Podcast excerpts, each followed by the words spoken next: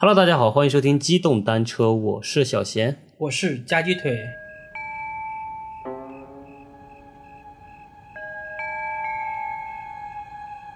今天我们讲一个关于大家平时都能见到的，诶，不好见到吧？现在零零后应该见不到了。不是零零后和这个不是年龄段的问题，嗯，还是一个居住条件的问题，什么就住的位置呗，对。也不是住的位置，是你住在城市里面的基本上见不到，对吧？嗯，也不好说。我看过，现在村儿里面建房，就是那些新建的房子，好像也没有这个东西了。嗯，那以前有，以前是这个玩意儿越高，说明地位越高。对，这个东西也就不给大家卖关子了，就是门槛儿啊。对，门槛儿这个东对西，，门槛儿其实顾名思义啊，就是我们平时过门那个 坎子。对，嗯，而且这个门槛儿，你看，除了就刚才我们说的那个物理作用以外，其实你就有这种感觉，就跟那个像是一个档位一样，或者是一个就是一个门票之类的感觉似的，就你要过了这个门槛儿，对吧？大家都这么说。对，大家其实如果说去那种古代建筑里面去玩儿啊，会发现，比如说去那些道观呀、什么庙宇呀，或者是去故宫啊这种，它都是有门槛儿的。而且你去的那个位置越高，你比如说北京的那个什么有一个恭王府，恭王府吗？是恭王府吧？反正反正有个王府吧。对，嗯它的那些门槛就特别高。嗯还有大家就是如果说喜欢看那个《红楼梦》的话，也可以去看一看，就是那个大观园里面那个大门槛是很高很高的。嗯就是在古代啊，就是这个门槛呢越高，可能代表这个地位家里这个地位嗯就越高。但是为什么要建这个门槛儿呢？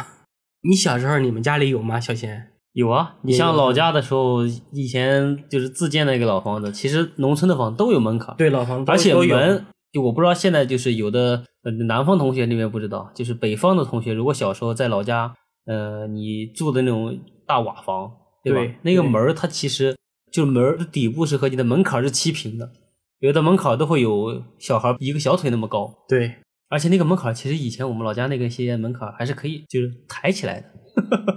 为了方便，比如说屋子里进东西什么的，它那个门槛还是那种可以就是插进去再抬起来活动的是活动门槛，我们那儿没有，我们老家那边都是直接砌到那个 就直接是石头门槛呗。不是石头，就是木头的，嗯，是木头的，但基本上就已经跟那个门框连到一起去了。啊，就是没法活动是吧？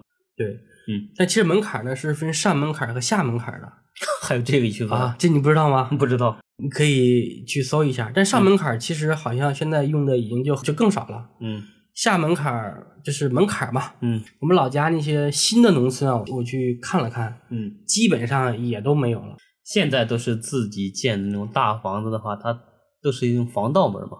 但就是屋里面那种门啊，嗯它也没有那种门槛了。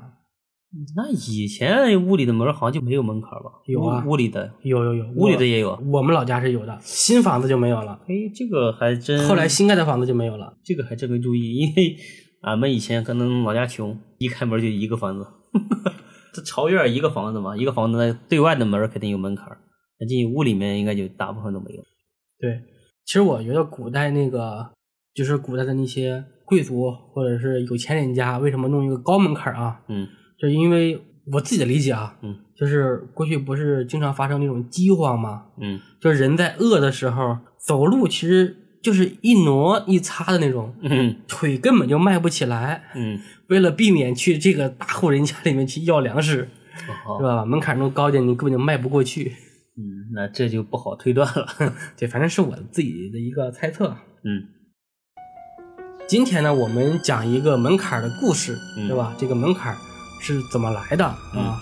还跟这个驱邪避鬼有关系。又是一个民间传说。对，嗯就是门槛的这个起源啊，就现在大家已经找不到了，嗯就是已经不知道是说是从什么时候开始有门槛的。嗯说但是啊，早在这个唐宋时期就已经存在了，嗯然后在这个清末明初就很兴盛了，兴盛起来了。嗯现在很多地方其实都是有的。嗯呃，这个故事呢就发生在清末了啊。在清末的时候，有这个一家父子四人，一个父亲，然后有三个儿子。嗯然后这个大儿子啊，经常跟着父亲去这个云贵一带边做这个贸易。嗯二儿子和这个三儿子在家里呢就守着母亲，顺便呢种着几十亩地，嗯小日子过得也算是有滋有味吧。但是天有不测风云，这个父亲呢，在做完一次生意之后就病倒了，嗯家里呢求医问药，对吧？看过不少医生，老爷子的病呢就是不见起色，然后没过多久就驾鹤西归了。嗯然后家里这个哥仨呢，就跟这个亲戚朋友们一起啊，给老父亲这个发丧啊，是吧？嗯然后发丧准备后事。然后就在老爷子这个去世的当天晚上，三兄弟就商量着要轮流守夜啊，嗯就是从老大开始，然后老二、老三呢就在一块儿睡，嗯然后母亲呢和其他这个远房来的，然后吊丧的亲戚啊就嗯就住在一起。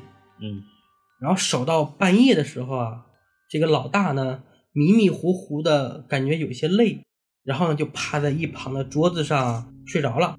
这时候呢，天上下起了小雨，老大睡着睡着就觉得口干舌燥，并且啊这个呼吸有些困难。然后正巧这一个炸雷，咔嚓一声，嘁里咔嚓，老大就看见他死去的父亲站在自己的跟前，我操！两只手正掐着自己的脖子。我去！老大一看，吓得嗷的一下，但是声音发不出来，因为嗓子被被掐卡着了是吧？对，然后就开始挣扎，但是呢，他越挣扎，他这个父亲就越用力，然后老大呢，声音最后没有发出来，嗯。就一命呜呼了。嗯。这个父亲把这个老大给掐死了之后呢，就走向这个老二和老三睡觉的房间，嗯。他就见这个老父亲啊，就两眼呆滞，手臂向前僵直的伸着，然后呢，就向屋里面走去了。有点像僵尸呢，感觉。对，这个时候呢，就由于刚才不是想过一个炸雷吗？然后老二呢正好起夜内急，然后就想着这个老大呢还在守夜，于是呢就在炕上啊就又躺了一会儿，嗯想顺便啊就是把老大给换过来。嗯但是当他走到这个门口的时候，就见这个门口的门啊敞开着，嗯他父亲伸着两手就向他走过来了。嗯。老二呢，这一时没反应过来啊，以为爹活了，嗯。刚要喊爹，嗯结果这个爹字儿还没发出来，嗯。也被他这个父亲掐住了脖子。嗯。老二呢就知道这个事情不好，然后呢想喊已经来不及了，嗯。然后呢就想办法儿弄出来很大的动静，把这个老三啊通知他一下，嗯然后呢就顺势啊就把这个旁边的这个椅子啊凳子给踢倒了，嗯声音就这个惊醒了老三。哇，老三一看，我的天呐，说我爹跟我二哥这在玩什么游戏？老鹰捉小鸡吗？哦，吓了一大跳啊！嗯但是他反应过来的时候，老二呢已经咽下了最后一口气，被他爹给掐死了。嗯然后老二呢临死之前用最后的手势告诉老三：“你快跑！”但是这个时候啊，就是这个老三啊，嗯已经吓得这个腿都软了。嗯然后呢，他想挣扎着跑，从门口跑出去啊，但是一是腿软，二呢是他爹就在门口那堵着呢，嗯想跑呢也跑不出去。嗯这个小贤，我问你啊，你有没有经历过腿软的时刻？是被吓得腿软？嗯，好像还真没有。没有是吧？，对就是我有。啊，哈那是这样，就是我小时候啊，就是听我这个奶奶跟我讲，讲鬼故事啊。不是讲鬼故事，就是讲这个自然界吧，这个、呃天敌不是天敌吧，就算是这个呃，你比如说，比如老鼠见到猫，嗯是吧？你比如说这个兔子见到老鹰，嗯它就不跑不动，嗯就一物降一物。嗯，其实那是被吓腿软了是吧？对，小时候呢，我奶奶就跟我讲说，这个兔子嗯说看见天上有这个鹰在飞，就不跑了。嗯然后这个老鼠见到蛇嗯或见到猫，嗯它也就不跑了。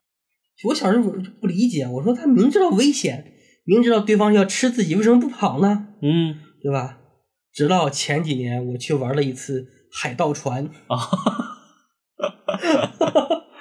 我是笑着上去的，嗯但等我下来，我就下不来了，就是腿真的是软的像面条一样软，对吧？我以前啊，就是听别人说说下了腿软啊，我觉得那那都是扯淡。我说见到危险，为什么不跑？是不是？嗯，但那天啊，给我吓得我我的我的脸都已经白了，你知道吗？脸白了你跟。谁一起去做的？就是去玩了一次，嗯等到我下来，就是腿儿已经走不了了，嗯坐那儿休息了一个小时，面色惨白，嗯就是人真的有可以下腿软的时候。嗯然后这个老三呢，就是下来不下腿软了吗？嗯然后紧接着又下狠力气抽了自己两个耳光，嗯，清醒了一下，才恢复了动力。对，然后就从窗户就跳出去了。嗯，然后他到院子里面就开始大声的呼救，快来人啦！对闹鬼啦！我爹活啦！把大个二哥掐死啦！嗯，然后闻声出来这些亲戚们啊，嗯看到这个情景，那也是挺瘆得慌，哈哈，对吧？也不敢往前靠近。嗯然后有胆小呢，就赶紧往里面往屋里面跑，剩下的也不知所措。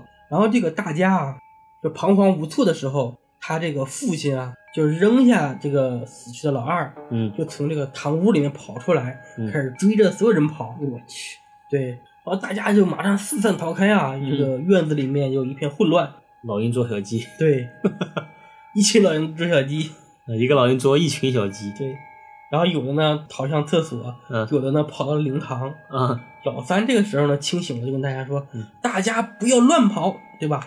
然后呢，他就想开门去找这个街坊四邻过来帮忙，嗯然后呢又怕这个出去之后啊亲戚受伤，一边心里面这个想办法。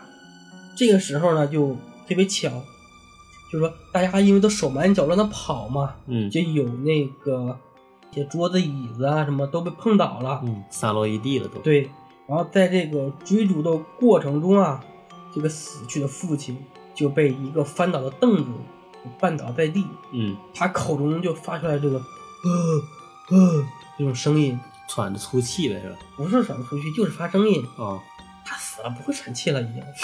然后后面呢就不再动了。嗯然后过了好一会儿啊，这个大家就看见没什么动静了，就纷纷上前来查看啊。嗯，大家其实还都是挺有胆子的。对，还敢去看。对，又开始往前看。嗯说这个时候啊，就见这个老爷子保持先前的那个姿势，嗯然后呢倒在了地上，但是呢没有了声息。嗯然后再去看这个老大和老二啊，已经都死了。然后大家呢又都挺伤心啊，这个一天之间又害了两条人命，嗯而且还都是年轻人。嗯说但是这个话说回来啊，大家就很奇怪，这个老爷到底是怎么回事呢？对，突然间诈尸了呢。对他已经死了，怎么又活了？还不认识家人，对吧？嗯而且还呢逮谁抓谁，对吧？嗯啊，很迷茫。那这个丧事还要继续办呀，又把老爷子放回去了，对，同时呢又添了两口棺材。一压半仨。对，然后大家这个晚上啊就再也没睡觉，其实已经快亮了啊。嗯到了第二天，这个亲戚们看这些人啊嗯还没有动静，嗯然后就想要不再继续办。嗯然后等到这个搬这个老爷子尸体的时候啊嗯，发现这个老爷子脸上已经长出了白毛，白毛僵尸。对，嗯就我们当时讲那个僵尸那一集的时候。对，嗯然后村里面的老人啊就说嗯说这个啊是僵尸，嗯他已经不是你爹了。嗯这个时候恰巧这个门外啊有一个这个游方的僧人化缘来到这里。你看，每次这种故事都特别巧，对，这肯定得有个游游方的一个僧人或者是个道士。道士嗯就听说这个是信之后啊，就过来查看情况。嗯小仙，我不知道你有没有经历过啊？就是我小时候在农村，就是有的家里举办婚礼呀、或者是办丧事的时候啊，嗯还是偶尔会遇见一些道士、和尚呃蹭饭吃。我小时候还真就没怎么见你过。没见过是吧对？我是真见过。嗯，有的呢还要香烟，哎呦，对，施主化根香烟吸吸。真的是这样。嗯施主化跟香烟吸吸，反正这一般是道士啊，和尚一般上抽烟的还是比较少。嗯，对，道士都不装是吧？姐姐的该咋咋地。道士咱们之前不是讲过吗？道士是分全真教这个呃和正一教的嘛。嗯正一教是抽烟、喝酒、吃肉、嗯娶老婆、生孩子都是可以的，嗯但是这个全真教那就真的跟和尚差不多了啊，嗯就是吃素对、忌酒啊什么之类的。大家感兴趣的话，可以往回翻一翻，那个叫张天师对吧？那一期。道教张天师嗯福禄茅山术，哦，还挺有意思的，大家可以听一听。对，那是我们播放量最第三高的的节目，好像是。我不知道，开头就会被头哥下一个咒语给你。那不是那不是下咒啊，那是大家怎么说呢？祈福的咒，帮大家这个逢凶化吉的咒。祈福的嘛。好，我们再说回来啊，嗯，这个僧人呢，到现场之后啊，就看这个情况，然后确定呢，说确实是变成僵尸了，然后呢，就找来桃木枝，把嗯三个人放在上面，然后烧成了灰儿。嗯说后来啊，这个僧人就是为了防止这个僵尸的瘟疫爆发，就给村民啊出了一个办法，就是在这个门口进门的地方设置一道坎儿，嗯如果这个僵尸要进来，必须得经过这道坎儿。嗯，然后僵尸呢腿又不会弯曲，嗯所以他走到这个门槛的时候啊，他就会绊着是吧一定会被绊倒。对，哦，而且这个僵尸绊倒以后呢，就不会动了。嗯对，他如果遇到更厉害的僵尸啊，他说就把这个门槛啊稍微降低一点儿，嗯这样呢，说僵尸要跳进屋的话，就会被很低的门槛给挡回去。没懂，为什么会被很低的门槛挡回去呢？嗯，对吧？他他很低，他不就跳过去了吗？这个不知道，这个可能是完了，这个故事出现了 bug。嗯，不行，我要给你科学的解释啊。嗯，非得走进科学不行，强行讲解。对，哦，是这样的。嗯刚才这个文章里面说，这个父亲变成僵尸以后、嗯没有蹦，是不是？走的，对，嗯，他是走的。这不走失呗是吧？对，但是你蹦的时候呢，因为你的这个起跳还有这个重力，可能难度加大，嗯跳的可能就低，嗯，对吧？所以呢，门槛也可以低一点儿，对不对？就他不会跳，他只会走呗，是这个。就是你迈的那个高度，就是你抬步走的那个高度，嗯可能比你蹦的那个高度要高。嗯小贤，你可以试试，比如说你走路的时候，你把尽量把脚抬高，嗯然后你蹦的时候也按照那个高度走，你试一试，肯定会特别累，嗯对不对嗯，？OK，解释通了。强行解释一波。对，然后呢，就是说会被这个门槛给挡回去。嗯，说如果这个办法还不奏效，嗯，那就三十六计，走为上计。风紧扯户，嗯。从窗户跑，嗯。别从门跑。对，后来这个办法啊就被这个大家广泛的这个使用，嗯，然后一传十啊，十传百，就在这个民间啊广为流传。嗯。对，说这个呢就是门槛的由来。嗯，其实我觉得这个门槛的作用啊，因为在农村嘛，我觉得它有很多作用啊。比如说你晚上啊，比如说有那种蛇啊，嗯，对吧？蛇虫对吧？对蛇虫鼠蚁那些东西，嗯，它可能往门里面进的时候，可能就不太容易进来。对，对，然后你比如说农村，比如说这个外面下雨是吧？外面涨水外面涨水了，嗯你有门槛儿啊，可以挡一挡水，这样。嗯，我觉得其实主要是这些作用，也有可能吧，这个。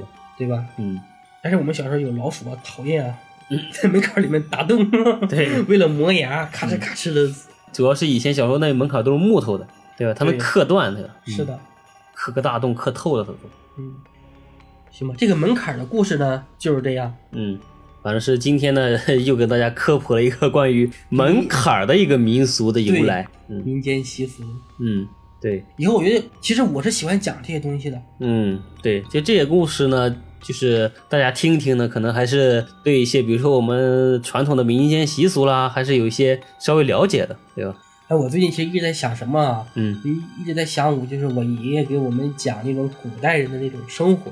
嗯你比如说这个衣食住行是怎么解决的？哦对你比如说你怎么生活，不像现在打有打火机是吧？对甚至火柴都没有，对吧？然后比如洗衣服啊什么这些怎么解决的？嗯，我准备准备，咱们后面讲一期。嗯，可以跟我们之前讲那个贵族与阶级那种感觉一样，讲讲衣食住行，以可以那种感觉。但估计这个可能就讲一期，嗯，因为穷人使用的方法就那几个。我就记得小时候，就像那个你比如说洗衣服啦、洗头啦，用那个皂角，你不知道啊你小时候用过没有？我们没用过，嗯，我我小时候记得还有大人用过。对，但是我爷爷使的那个方法，我到后面也可以给大家讲一讲。嗯，而且你大家以前看电视剧里的时候，就以古代人为什么老拿一个棒槌敲衣服？对，他其实并不是敲衣服，对吧？他敲衣服里面的皂角，他要把那个敲碎，嗯，敲碎以后呢，然后是那个衣服就可以就是搓洗，然后是能出好多泡沫来。对。嗯那行吧，这个我们后面讲一期吧。嗯，到时候可以准备准备。那行，那我们这一期先到这里。好，那就这样，好，拜拜。拜拜。